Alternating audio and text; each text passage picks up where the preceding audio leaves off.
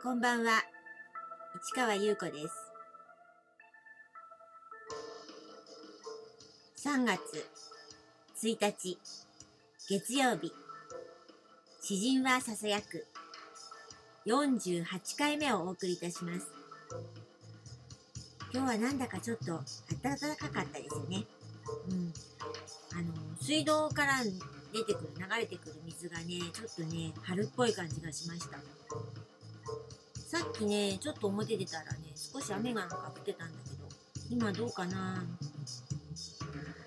まあ、このまま暖かくなるのか、それともまた寒くなるのか、ちょっとわかんないんですけど、まあ少しずつね、春がね、近づいてきますね。そう、昨日はなんか、えー、ビーズアクセサリーの女の子に一緒に展示やらないなんて言って誘われたことをお話ししましたね。で、シルバーアクセサリーの人は、まあやらないと即答してしたんですけど、私はちょっと迷って、やっぱり無理ですって言ったのね。そしたらね、なんかちょっとね、怒られちゃった感じ。なんか、うん、いつものようにね、ポストカードとかそういうのをね、展示すればいいじゃないって言われたの。でね、でもなんかね、違う気がしたのね。で、無理無理って言って、言ったの。で、まあ、その子はじゃあいいよって言って、まあ、一人で、まあ、やったわけです、個展をね。うん。で、もちろん行きましたよ。その年の終わりぐらいだったのかな。うん、行ってね、すごくね、あのー素敵でした。なんかね、可愛らしい感じの場所だったかな。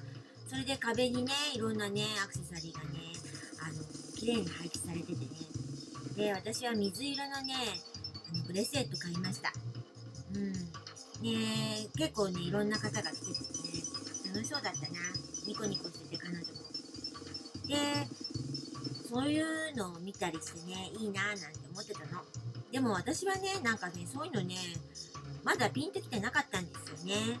うん。で、その年、2003年のその年に、うん、あの、パークタワー？新宿のパークタワーっていうところで、あの、展示を、展示じゃなくて、あの、アートフリマですよね。の募集があったんですよ。で、それなんか見に行ったのかな？その時に、その募集の紙をもらってきたのか、ちょっとね、記憶が定かではないんですけど、それにね、あの、応募したの。そしたらね、うん、えっ、と、秋とね、それから、ちょうどクリスマスあたりかな。うん。あって、最初秋ぐらいの時に参加した時は、なんかね、ちょっと大きなとこでやるんだみたいな感じがあったから、普通のアートフリマとは違うっていうイメージがあったの。なぜなら、テーブルを用意してくれるんですよ。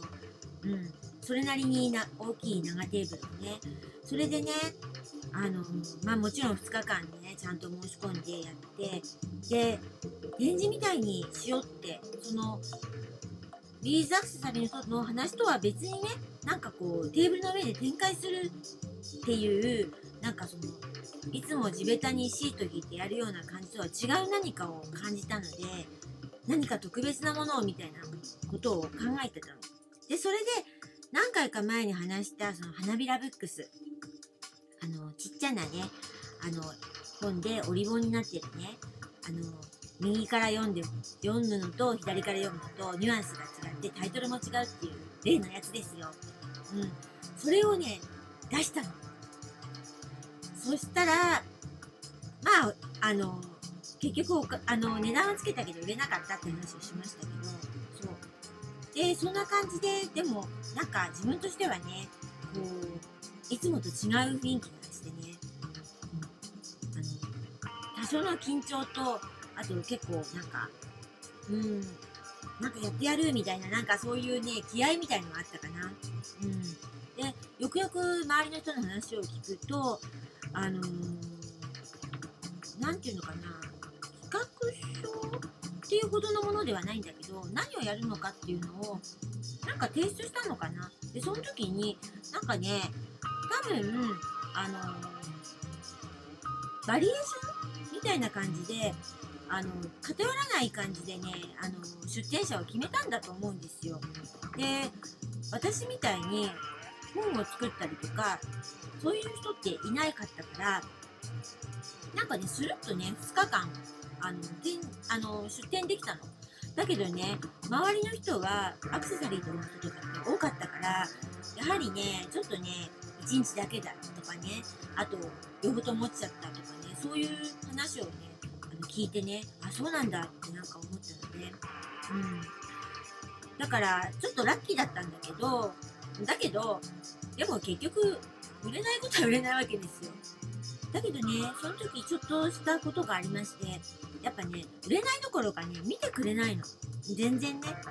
でその売り本を出しててでもずっと立っててでみんななんかチラッと見て何これみたいな感じで通っていくわけですでどんどんどんどん自分もの体も硬くなる感じだったのね。うん。そしたらねあるお母さんが若いお母さんね。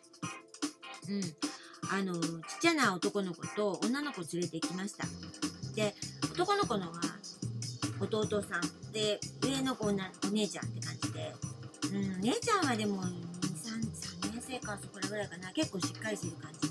で弟くんの方が幼稚園生かそこらか1年生ぐらいのかな、まあ、ちょっとちっちゃくて。でお母さんがもう行きましょうって感じで行くの。でその2人が見てるの。そしてお母さんがそういうのをお家で作りましょうって言ったんですよ。そしたらねなんて言ったと思う？この続きはまた明日。